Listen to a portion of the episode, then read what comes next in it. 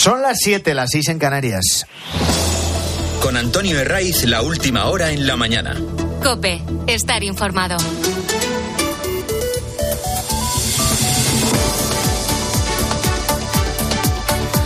Muy buenos días, esto es la mañana del fin de semana de Cope. Hace ya un buen rato que hemos estrenado el primer domingo del mes, es 3 de marzo.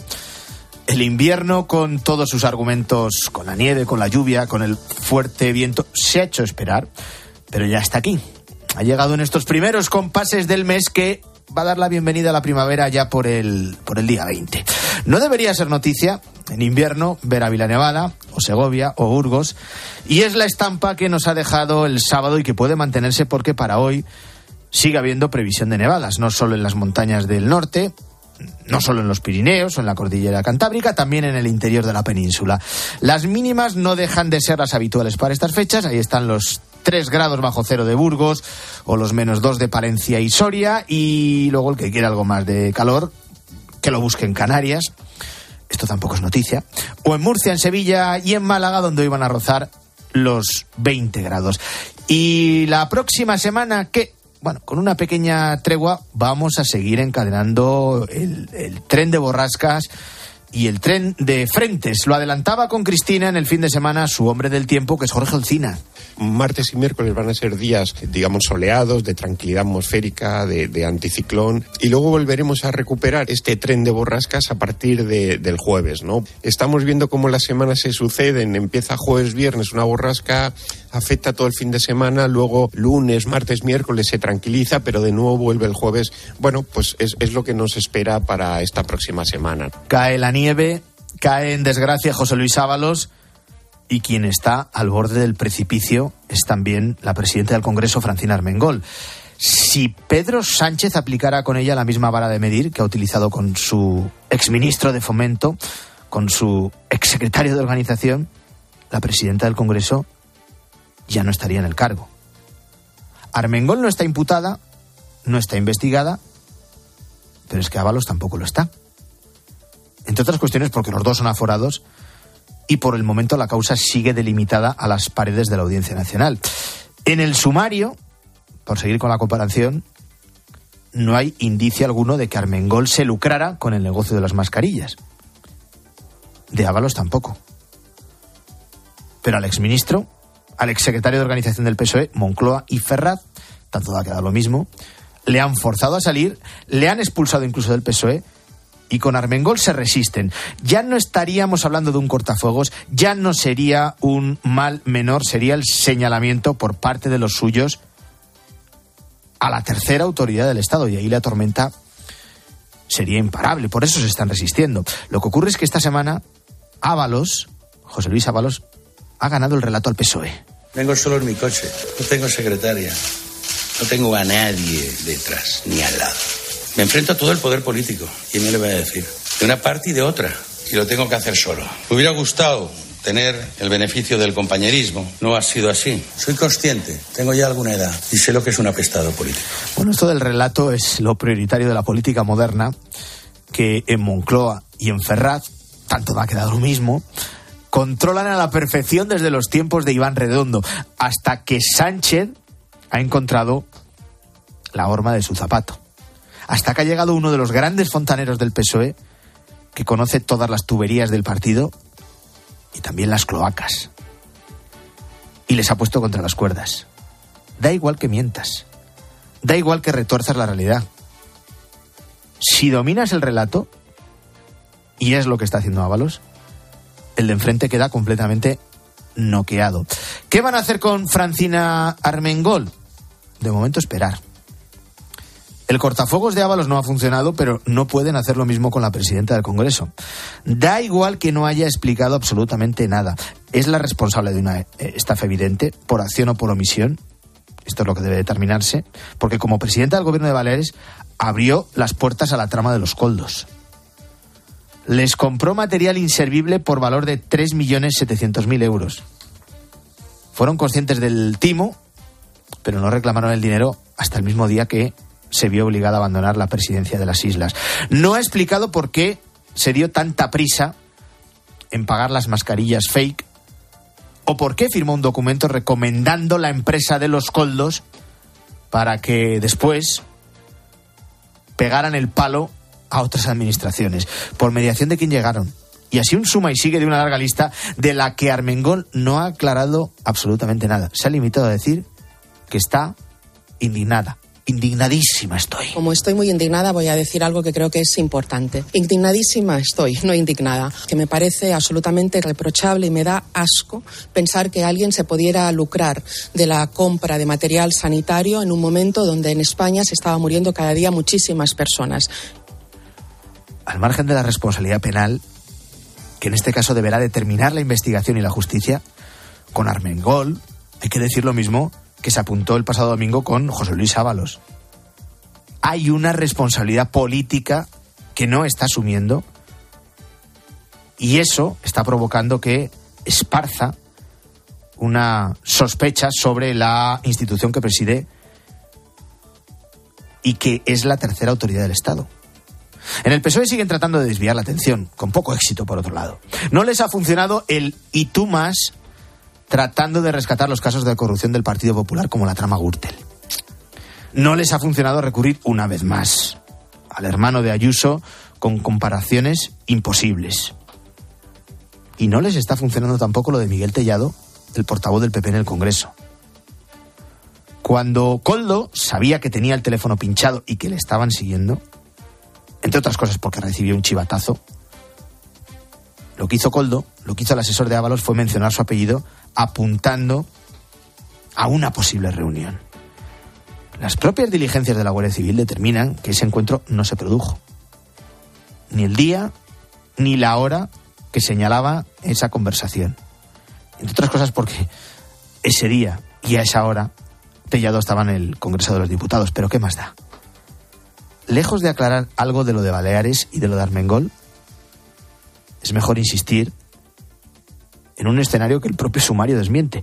Y un maestro en estas lides es el portavoz parlamentario del PSOE, Pachi López. Nosotros somos incompatibles con la corrupción. Ya ha sido el gobierno del PP y ahora vemos que parece que con la participación del señor Tellado y un tal Alberto, quien paralizó esa reclamación y la reclamación murió. A Pachi López habría que recordarle que fue antes. Si el huevo o la gallina. Que no retuerzan. Carmen Gol estuvo tres años sin reclamar el dinero de las mascarillas fake y esa, esa es la auténtica prueba del algodón. En el PP amplían el abanico, miran a las reuniones que mantuvo la mujer de Pedro Sánchez, Begoña Gómez, con miembros de la trama, como el empresario Víctor de Aldama. Fueron contactos eh, durante antes y después de la pandemia. Fijó Pida Sánchez que mire en casa. Concrete las explicaciones y no lo tape más. ¿Qué ha ocurrido en el partido qué ha ocurrido en su gobierno y qué ha ocurrido en su casa. El bloqueo en Moncloa es total, lo de Ábalos les mantiene noqueados y se agarran a la amnistía. Después de que Junts les dejara en evidencia en enero, en ese primer asalto para la aprobación de la polémica ley, ahora esperan poder sacarla adelante esta misma semana. Entre coldos, entre Ábalos, entre Armengolas, la maquinaria del PSOE ha seguido negociando con los separatistas. Ayer, ayer sábado, uno de los eh, más cercanos a los indepes, que es Jaume Sens, de los comunes, es decir, de Sumar, socio del gobierno, socio del PSOE en el gobierno, aseguró con mucha rotundidad que el pacto entre Sánchez y Puigdemont es inminente. Esto sería el gran flotador para que Pedro Sánchez continúe amarrado al poder en una legislatura que ha empezado coja. lo siguiente sería la ley de presupuestos dentro de unos meses. Todo esto no sale gratis ni se va a acabar con la amnistía. Eh, Puigdemont y los independentistas son insaciables, van a continuar apretando las tuercas viendo que Sánchez acepta todo lo que le piden. Y lo siguiente será exigirle que termine por extender sus tentáculos a todo el Poder Judicial. Hasta que eso ocurra, hasta que eso ocurra, Puigdemont sigue agarrándose al victimismo habitual.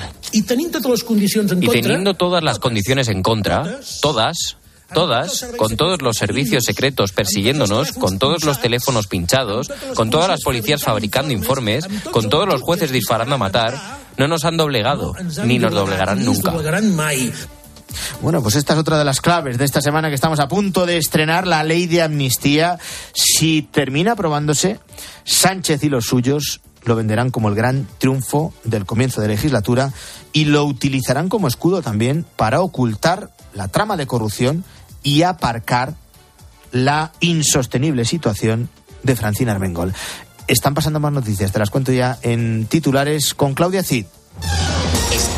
La mañana. Ayuda humanitaria. Estados Unidos ha lanzado 38.000 paquetes de alimentos sobre la franja de Gaza para mitigar las necesidades de comida de la población palestina, mientras Israel planea suspender temporalmente las actividades militares en algunas áreas de Gaza para facilitar la entrega de estas ayudas. Sin sorpresas. Donald Trump gana las primarias republicanas en Michigan y Missouri. El expresidente estadounidense se acerca cada vez más a ser el candidato de su partido en las elecciones presidenciales de noviembre, aunque este próximo martes se decidirán 800 delegados en 16 estados. Por el momento, Trump tiene más de un centenar. Tragedia medioambiental. El fuerte viento y las altas temperaturas podrían empeorar los incendios que permanecen activos en el estado de Texas. El fuego ha acabado con la vida de dos personas, quemado 400 405.000 hectáreas, destruido cientos de estru- estructuras y arrasado con miles de cabezas de ganado. Y tenemos una última hora que nos lleva hasta Haití, en concreto a su capital, Puerto Príncipe,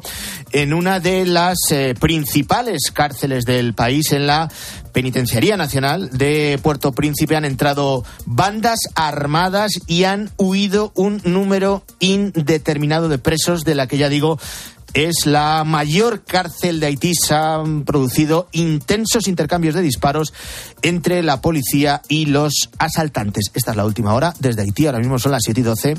6 y 12 en Canarias. Temporalidad, Paro juvenil, teletrabajo. jornada de cuatro horas. Como a ti, nos surgen muchas preguntas sobre el trabajo en España. ¿Cómo te puede ayudar la inteligencia artificial en tu puesto? ¿Por qué nuestros sueldos están por debajo de la media europea? ¿Cuál es la realidad de los autónomos?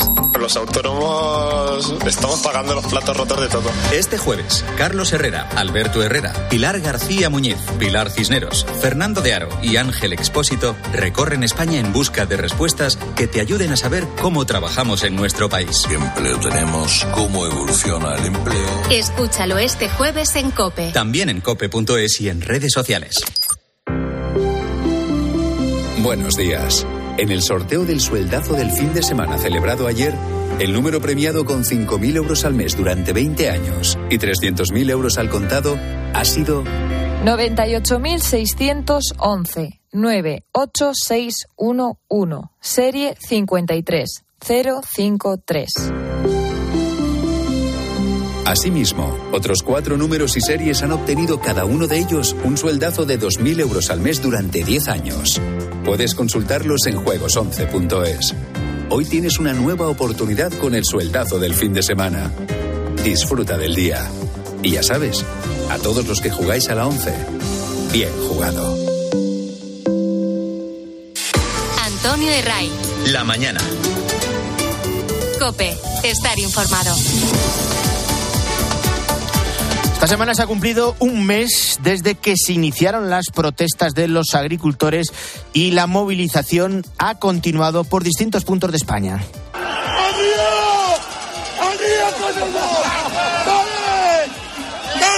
Esto es el sonido de la máxima tensión que se vivió este viernes en Zaragoza cuando un grupo de agricultores intentaron aproximarse a las Cortes de Aragón donde se estaba celebrando un pleno. Los manifestantes eh, llegaron a enfrentarse a la policía, les tiraron fruta eh, y se, volvieron, se vivieron momentos, ya digo, de máxima tensión. La reunión de esta semana entre el ministro Planas y los responsables de las principales organizaciones agrarias terminaba sin acuerdo y el sector agrario sigue en pie de guerra.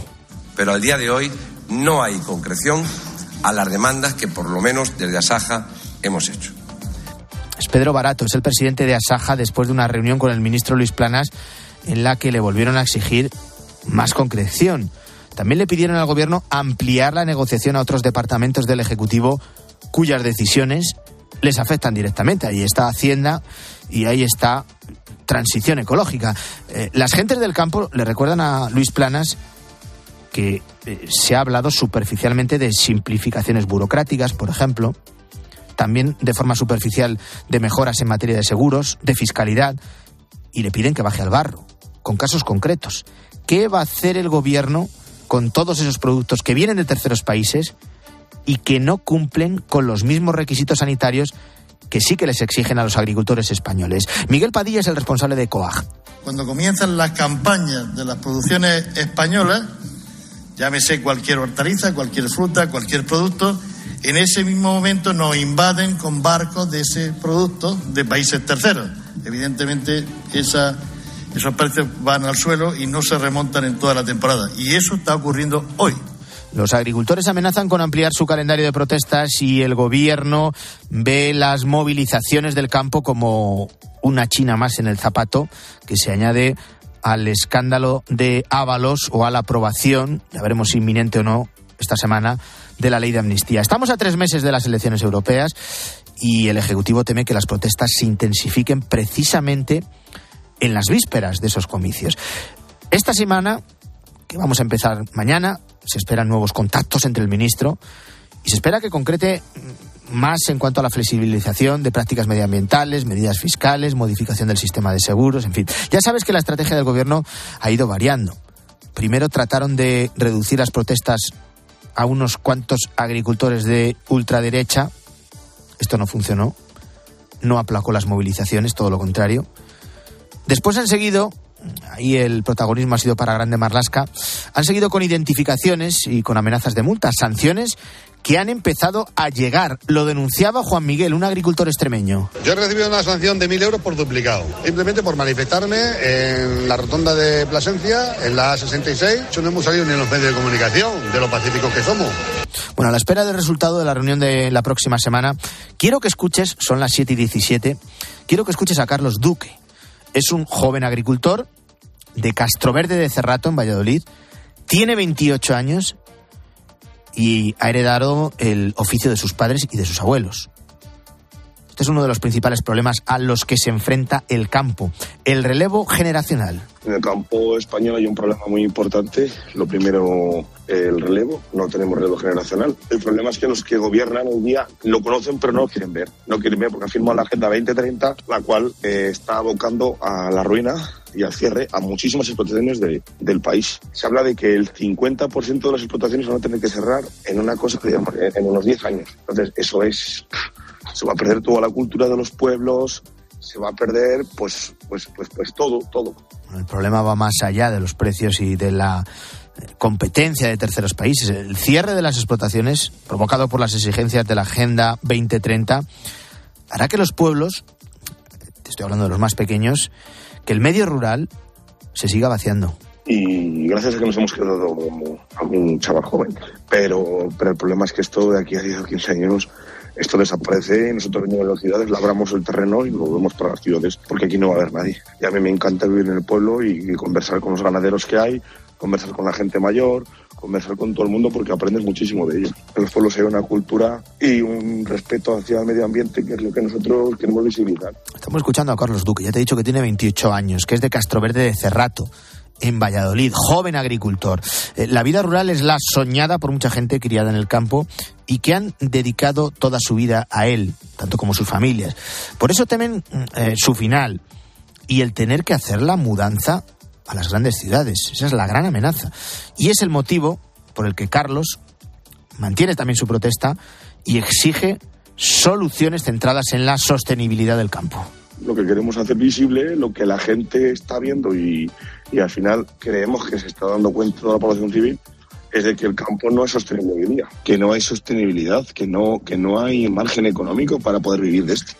Ese es el mayor de los problemas. No hay margen económico. No queremos subvenciones, queremos soluciones. Competir y ser sostenibles y ser rentables, que es lo más importante. Bueno, son algunas de las reivindicaciones del campo español, también algunas soluciones. En este caso ha puesto voz Carlos, joven agricultor de Castro Verde de Cerrato en Valladolid. La próxima semana los responsables del ministerio y los representantes de las principales organizaciones agrarias se vuelven a reunir. Si no hay avances, si no hay concreciones, van a mantener el calendario de movilizaciones.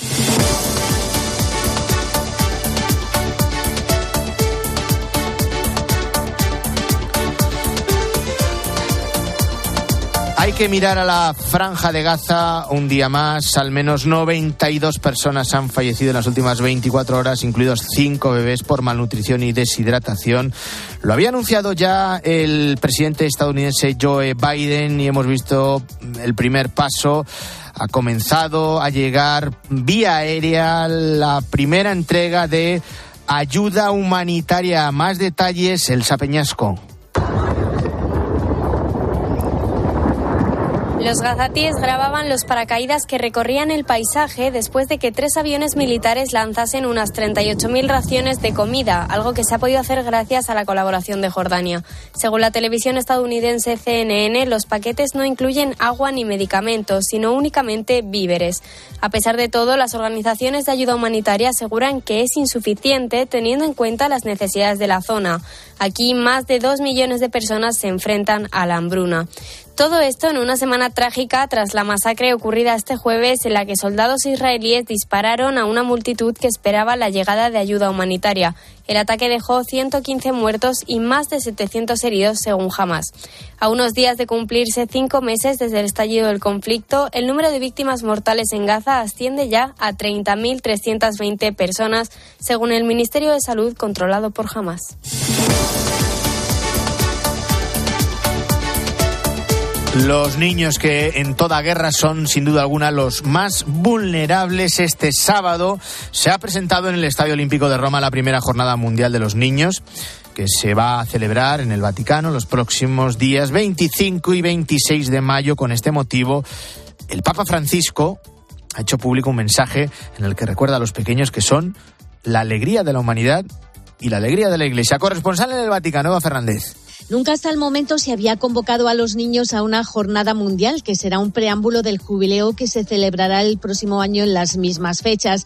En el mensaje, el Papa invita a todos los niños del mundo a que no se olviden de los que aún siendo tan pequeños ya están luchando contra enfermedades y dificultades en el hospital o en su casa, a quienes son víctimas de la guerra, de la violencia, pasan hambre o viven en la calle o se ven obligados a huir como refugiados separados de sus padres. Francisco les aconseja que estén unidos a Jesús y que sepan ser buenos amigos, compartiendo y perdonando y rezando mucho, porque la oración nos conecta directamente con Dios y nos ayuda a hacer todo con confianza y serenidad.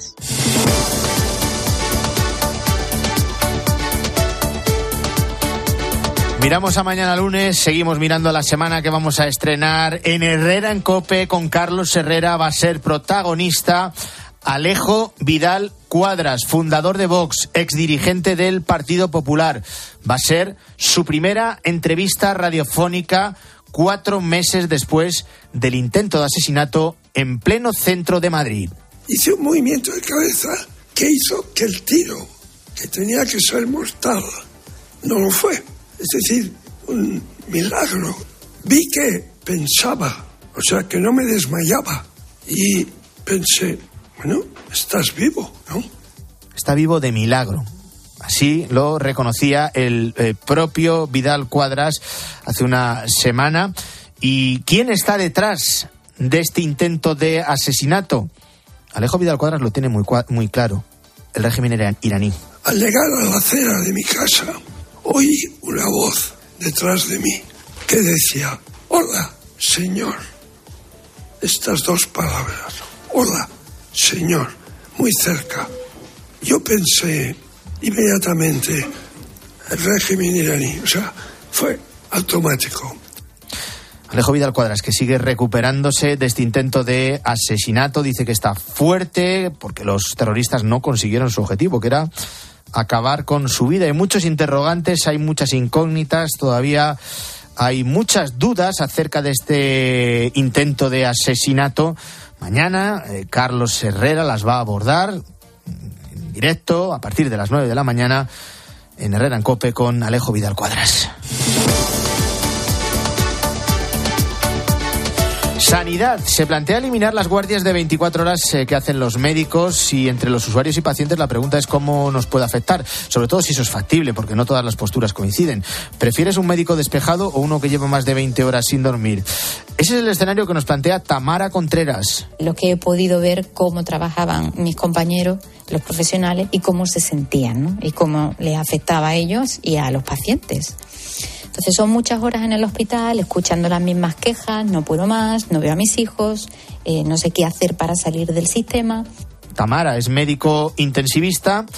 Y así con esa pregunta comenzó su campaña contra las guardias de 24 horas. Primero se movió en redes sociales y después lanzó una petición a través de la plataforma change.org donde acumula más de 85.000 firmas. Merecíamos visibilizar nuestra situación, una realidad desconocida de cómo vivimos, de cómo trabajamos y desde ahí poder conectar con la población buscando el apoyo de, de la sociedad en algo tan trascendental como es cuidar a los que nos cuidan, cuidar a los que cuidamos. Durante casi cuatro años Tamara se ha dedicado también a la gestión y eso le ha ayudado a tener una visión un poco más amplia como médico. Muchos compañeros, al igual que le ha pasado a ella, acusan esos turnos y esas guardias de 24 horas, dice, y esto expulsa a los profesionales del sistema. La preocupación que es mm, qué va a pasar con nuestro sistema sanitario si continuamos con un modelo arcaico que no ha avanzado y que está empujando a los profesionales a replantearse su vida profesional o a abandonar determinadas especialidades o directamente no eligiéndola por la dureza de, de las guardias.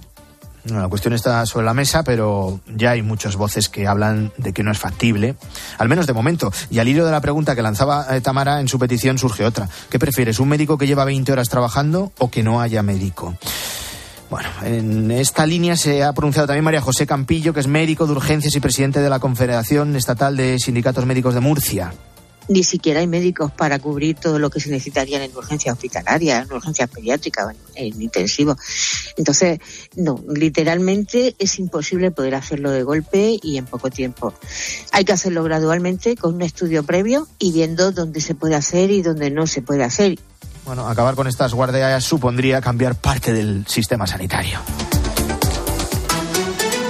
Antonio de Ray. La mañana. Escuchas Cope. Y recuerda, la mejor experiencia y el mejor sonido solo los encuentras en cope.es y en la aplicación móvil. Descárgatela. Descubre los diseños exclusivos y los productos innovadores de las tiendas porcelanosa. Piezas de gran formato, griferías con sistemas de ahorro, cocinas de inducción invisibles. La casa de tus sueños está en porcelanosa. Y ahora, del 1 al 16 de marzo, aprovecha los días porcelanosa con descuentos muy especiales. Porcelanosa. En Flexicar hay muchos. En hay muchos hay. En Flexicar hay muchos hay. Hay muchos cars.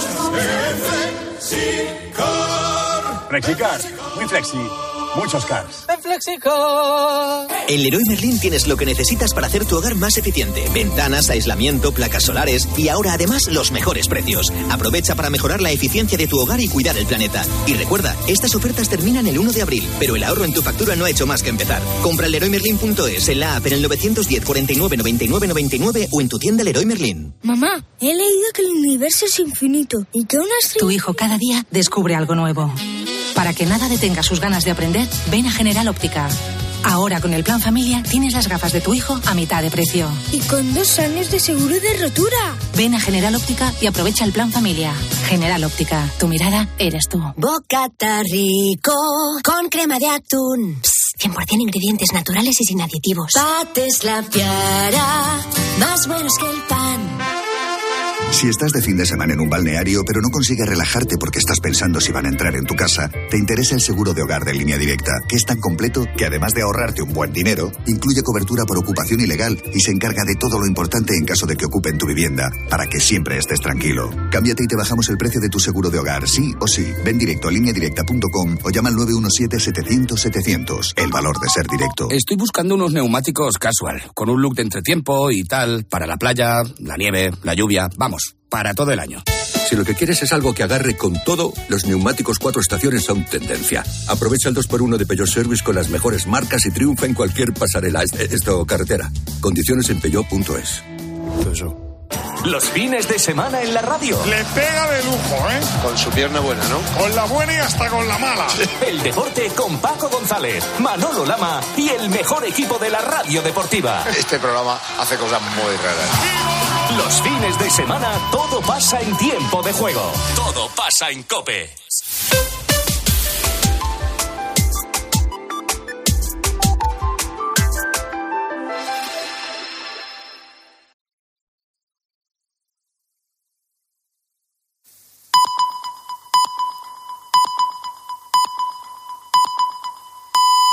Son las siete y media, son las seis y media en Canarias.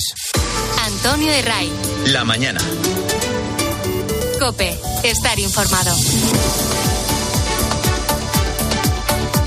¿Qué tal? Muy buenos días. Seguimos en la mañana del fin de semana de COPE en este primer domingo del mes de marzo, día 3, que viene con tiempo invernal, con nieve, va a seguir nevando en muchos puntos del centro, no solo en las montañas eh, del norte, en los Pirineos, en la cordillera cantábrica, va a seguir nevando, pues por ejemplo en Ávila, donde este sábado la capital abulense ha quedado cubierta de nieve, o en Segovia, o en Salamanca, o en eh, Burgos, que es lo propio que toca en invierno. Antes de actualizar todo lo que rodea al caso Ábalos o mirando también a la próxima semana para poner el termómetro de las negociaciones secretas opacas entre el PSOE y Junts para sacar adelante esta semana ya la amnistía, la polémica ley. Ese es el deseo, sin duda alguna, de Pedro Sánchez, que utilizaría como escudo para dejar eh, en un segundo plano lo que está pasando con el caso de corrupción que deja en una situación insostenible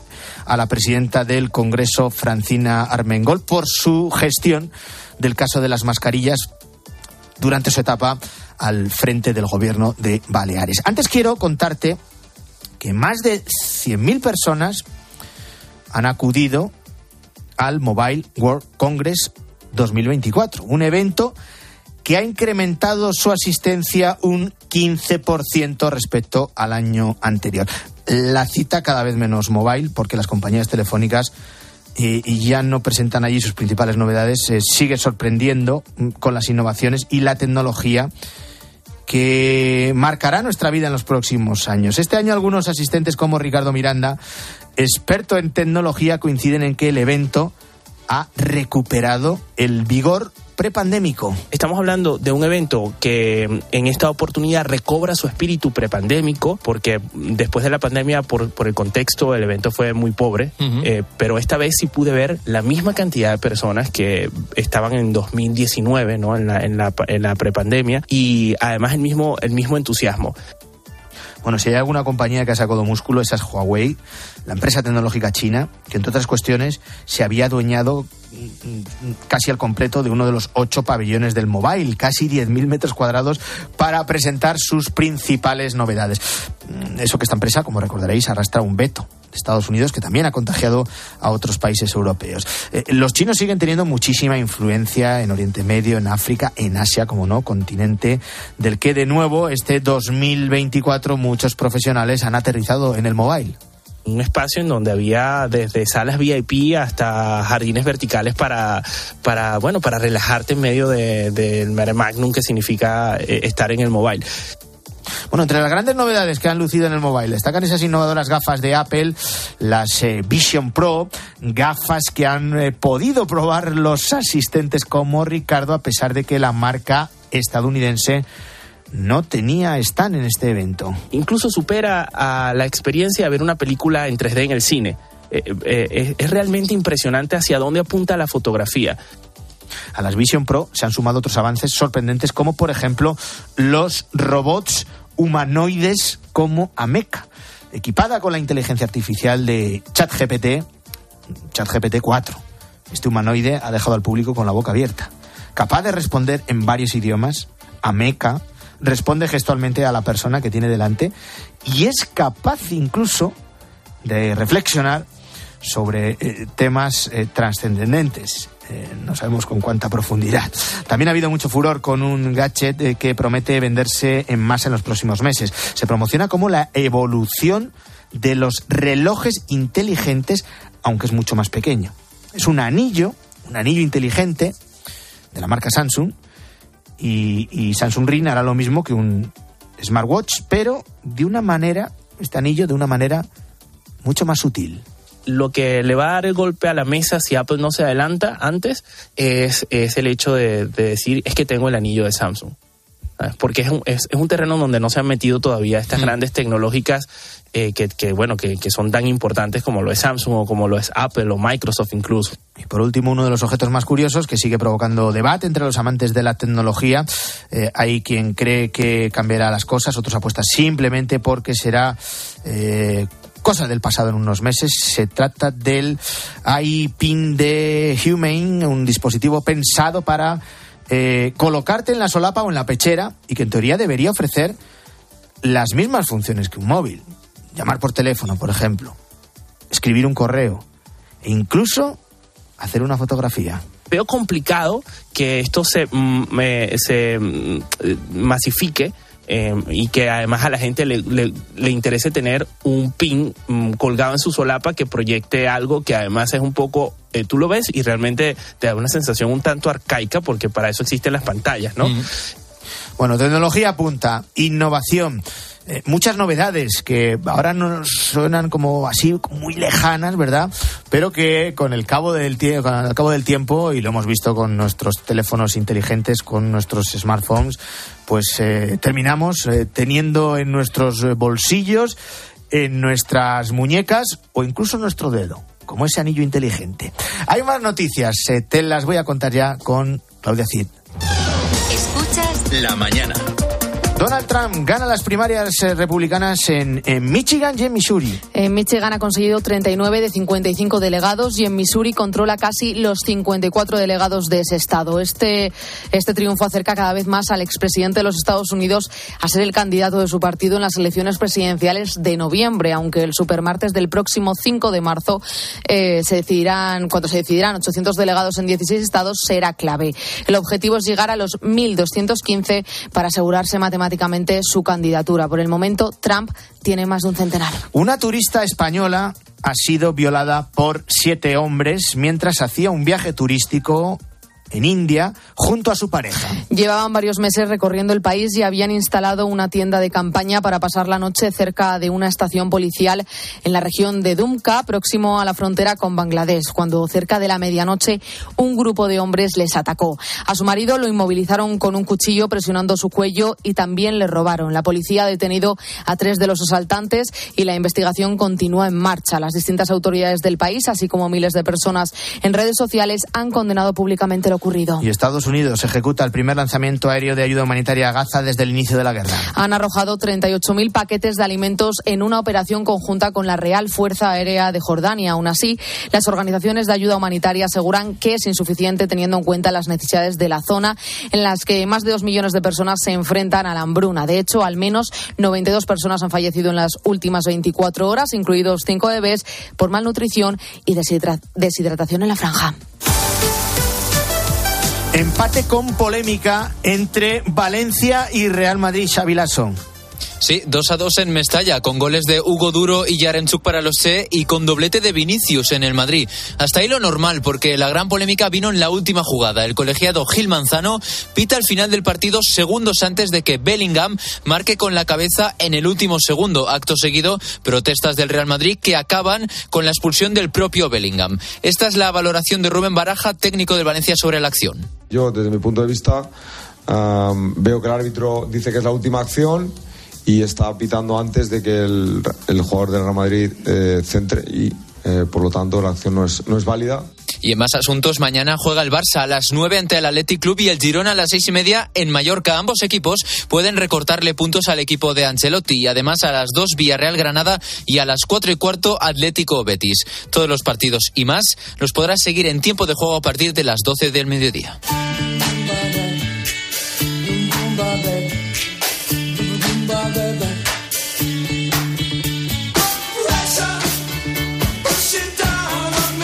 Es sin duda el gran protagonista de la semana, un político caído en la desdicha más absoluta por el rechazo de los suyos. Siento que me enfrento a todo. Vengo solo en mi coche. No tengo secretaria. No tengo a nadie detrás ni al lado. Me enfrento a todo el poder político. ¿Quién me le va a decir? De una parte y de otra. Y lo tengo que hacer solo.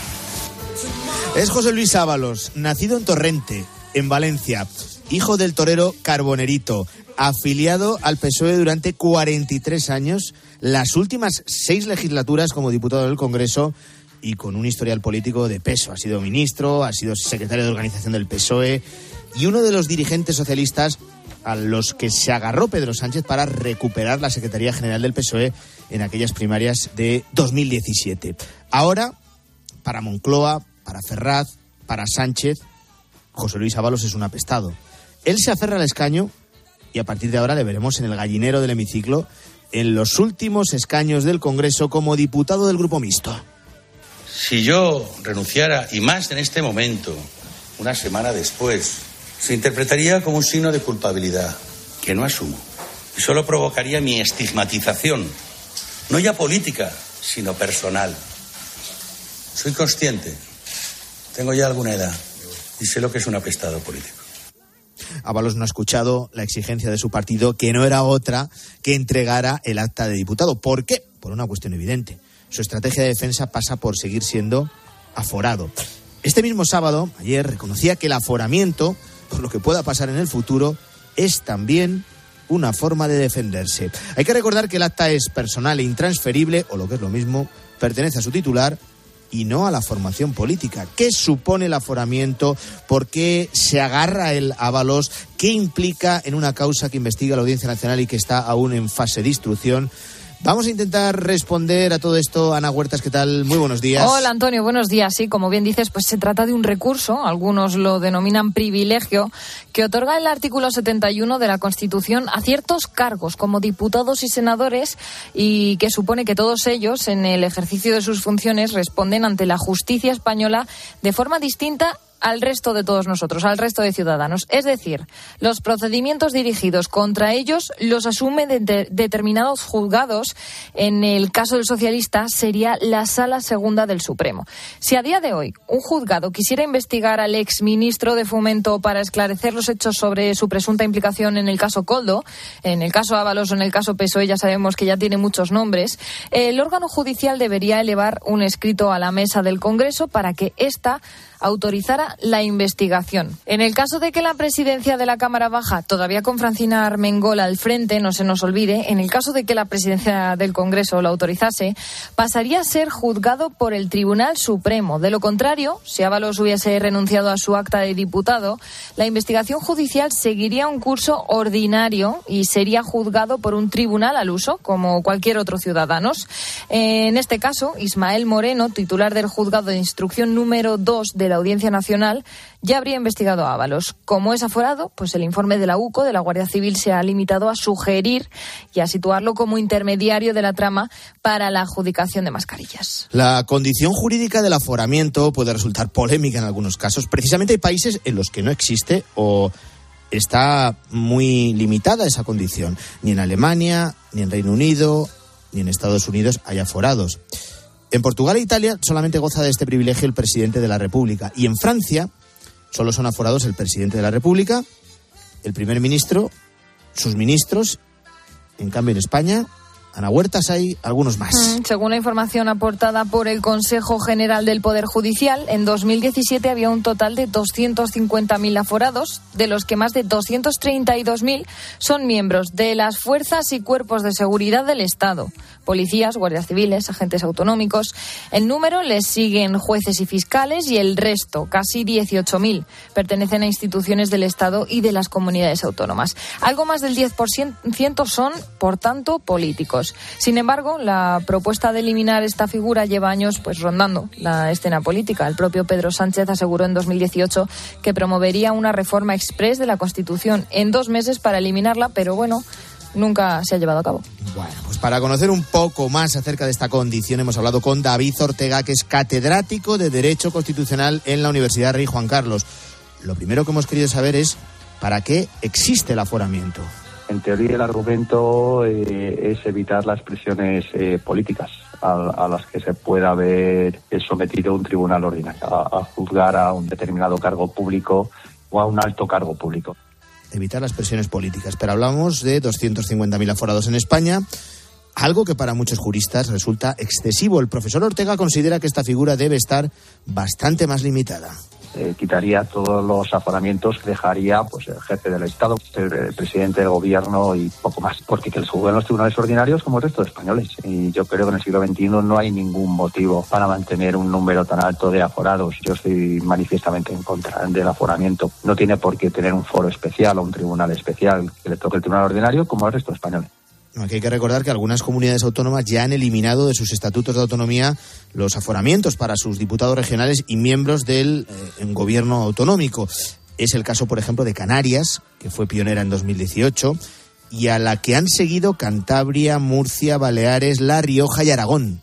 A mí me parece bien lo que han hecho estas comunidades autónomas, porque dentro de su normativa correspondiente que pueden modificar lo han hecho y yo creo que es un camino a seguir. Ahora lo que tendríamos que hacer es lo mismo con la Ley Orgánica del Poder Judicial, que por mayoría absoluta con 176 diputados se podría reformar y evidentemente también con los artículos 102.1 de la Constitución y el 71.3, el mismo texto para los miembros del Gobierno y para diputados y senadores. Pues a partir de ahora veremos al exministro Ábalos ocupando un escaño del grupo mixto ahí en el gallinero, sí, pero manteniendo su acta de diputado y, por tanto, el aforamiento. Mientras sigue la investigación del caso Coldo, caso Ábalos, caso PSOE en la Audiencia Nacional y el tiempo dirá si finalmente el exministro tiene que hacer uso de esta condición, de este aforamiento. En ese momento se determinaría que la causa, o al menos una parte, pasa al Supremo.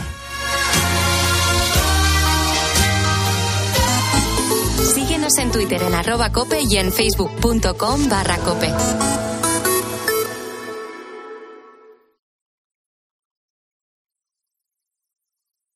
Recolector de claveles, repartidor de paquetes, llevo japoneses de tablao en tablao y niños de cole en cole, distribuyo naranjas y miel de abeja y hago transfer de aeropuerto de 12 a 2.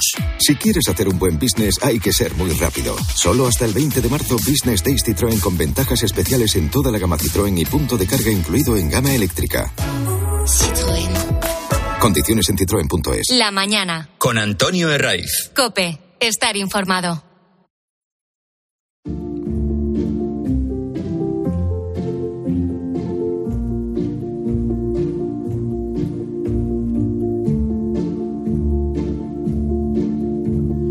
Aunque cada vez se habla con más naturalidad de los trastornos de salud mental, lo cierto es que todavía es un tema tabú en determinados colectivos, grupos, profesiones. Sin embargo, esta semana ha pasado algo que rompe de lleno con alguno de esos tabúes. El jugador de baloncesto Ricky Rubio ha vuelto a hablar sobre sus problemas de salud mental. Y esta vez ha sido muy claro. Ricky Rubio ha dicho que trabajando y con ayuda se sale de esta oscuridad. El miedo es relativo, ¿no? El miedo cada uno lo sufre de una forma y a mí al final era que nada me parecía bien. El, jugador se comió a la persona, creo. No sabía quién era en un momento muy complicado y me han hecho ver de que se puede manejar ese miedo, ¿no? ¿Cuál es la historia de Rick Rubio y por qué dice esto ahora?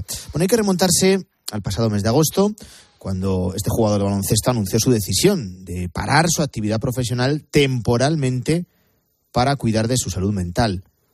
Entonces el base jugaba en la NBA. Emitió un comunicado en el que anunció que dejaba la concentración y renunciaba a disputar el Mundial de Baloncesto que estaba por celebrarse en Japón, Indonesia y Filipinas. Ahora, y tras seis meses apartado de las pistas por salud mental, Ricky Rubio ha vuelto al equipo de baloncesto del Barça, donde ya jugó antes de irse a Estados Unidos.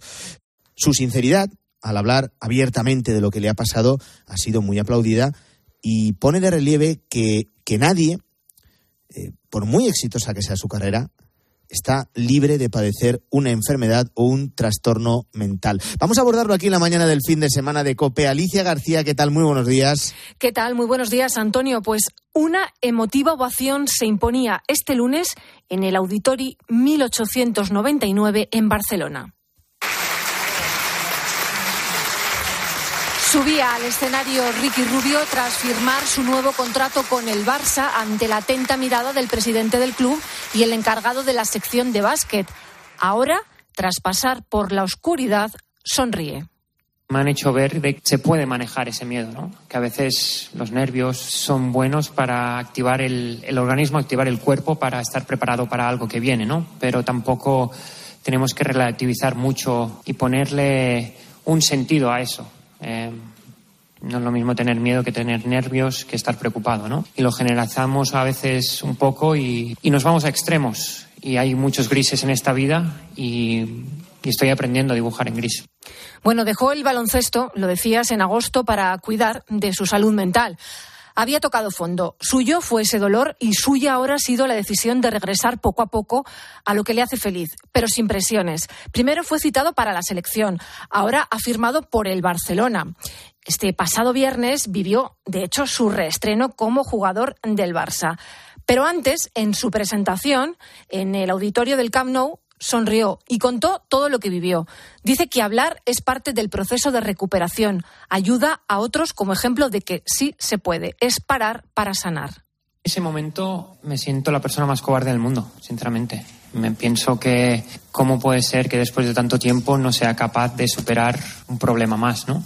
Pero ahora mirándolo con perspectiva, em, creo que fue muy valiente porque em, por primera vez, por una de las veces, eh, pensé en mí y di prioridad a lo que me estaba pasando, ¿no? El problema era mayor que, el baloncesto y era a mi persona y le tenía que dar un tiempo.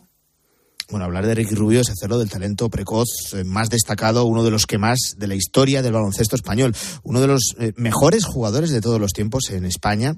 Su gran progresión le llevó a pasar del, Juventud al, al Barça, siendo aún menor de edad, y desde ahí a la NBA. Fue el debutante más joven de la ACB con 14 años, medallista olímpico con 17, campeón continental con 18, de la Euroliga con 19, NBA a los 21, pero más allá de los focos y de los éxitos profesionales, la vida se le torció en 2016 cuando su madre fallecía de un cáncer de pulmón. Rique tenía 25 años. Tiempo después confesó que esa gran pérdida le dejó sumido en una depresión. Eh, como te decía antes, hasta hace no mucho no era habitual que deportistas de élite hablaran de su salud mental.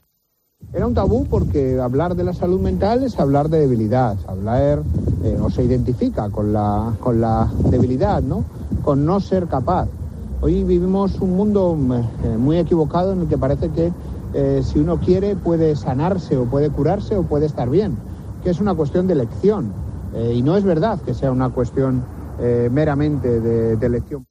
Bueno, acabamos de escuchar al doctor en psicología Guillermo Fouce.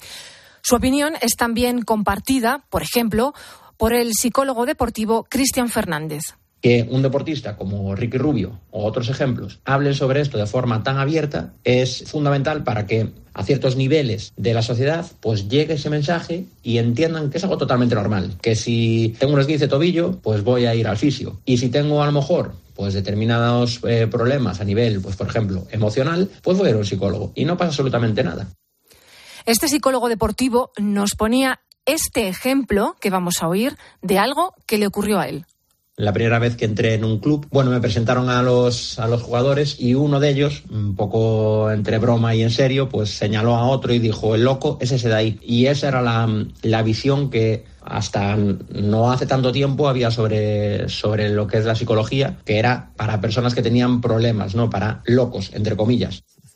No era habitual hasta ahora, pero subrayan los especialistas en salud mental que es muy importante que se visualicen los problemas, que se hablen en público, porque eso ayuda mucho a que personas que pueden estar pasando por lo mismo, pues no se sientan bichos raros y vean que hay que pedir ayuda. Que se hable es una victoria para la sociedad, como explica el doctor en psicología Guillermo Fauce.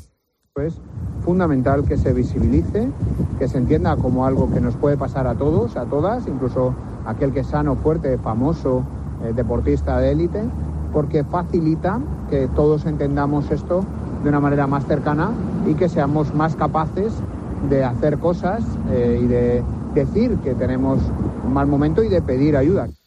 Lo estamos escuchando. Casos como el de Ricky Rubio ayudan a que cada vez más se hable sin tapujos de la salud mental en el deporte profesional. Otra figura muy reconocida, Michael Phelps, que es el deportista olímpico más eh, condecorado de todos los tiempos con 28 medallas abandonó su carrera deportiva de forma definitiva. Sus problemas de salud mental le llevaron a mm, pensar en el suicidio como él, mismo ha contado. Al igual que la gimnasta eh, Simon Biles, eh, destinada a hacer historia en los Juegos Olímpicos de Tokio 2020. Debido a la presión, se retiró en el último momento también para proteger su salud mental.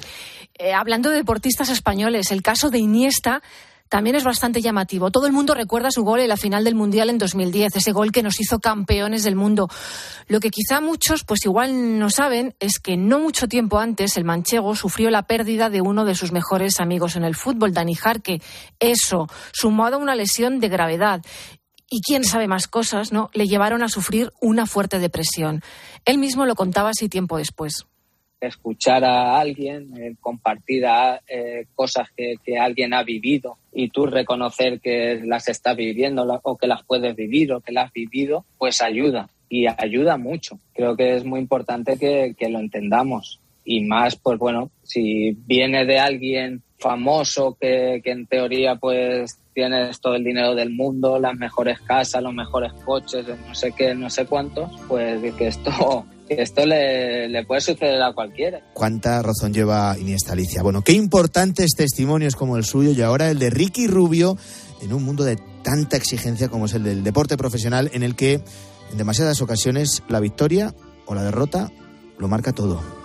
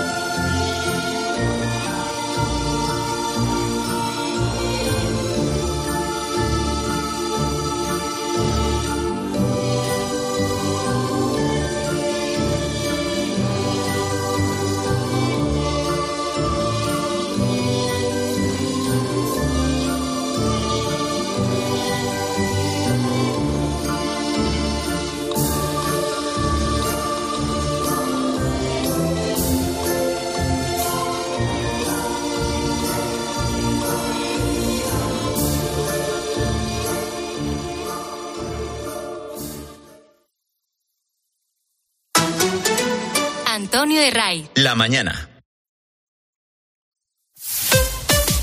Escuchas Cope.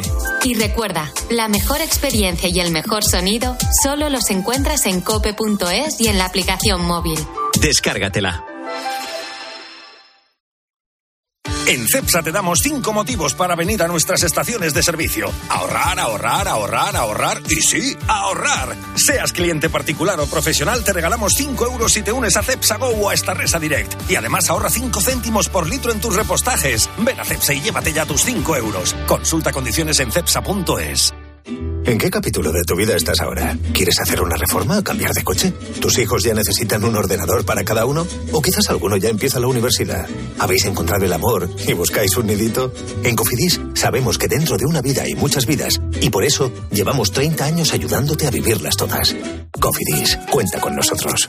¿Sabes lo que se lleva? Se llevan los rebozados sin, sin huevo. Con Yolanda, claro. Solo con Yolanda la merluza, la tempura, los calamares, todos los rebozados salen crujientes y tiernos. Y todo sin huevo. Por eso con Yolanda, rebozar sin huevo está de moda. Yo, Yolanda, es lo que se lleva. En la sección de harinas de tu súper. Nos encontrarás en todas las redes sociales. Te lo digo o te lo cuento. Te lo digo. Sigue subiéndome el seguro del coche, aunque nunca me han multado. Te lo cuento.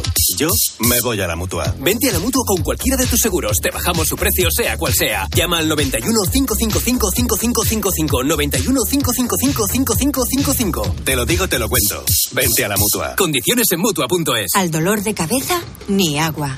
Al dolor muscular, ni agua. Y al dolor articular, ni agua.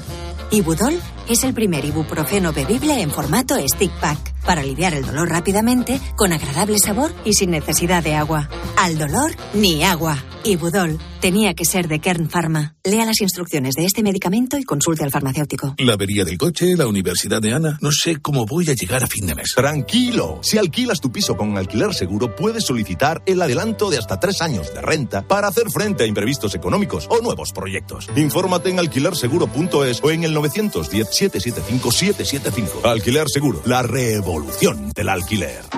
¿Buscas diversión? A las 10 de la mañana la tienes asegurada en Herrera en Cope. Buenos días, buenos días, buenos días. Buenos días. Muy buena, amigo, muy buena. ¿Cómo fue su caso? Fue una serpiente, a mí no me picó, a mí me mordió. De gordo sería como una escoba. Pero ¿y luego fue al hospital? ¿Era venenosa o simplemente Eh, el, mor- el mordisquín? No tengo ni idea, yo me hice, así un- me hice un poquito de sangre aquí en el dedo, una medida de sangre me lo desinfecté. Escucha Herrera en Cope, de lunes a viernes de 6 a 1 del mediodía.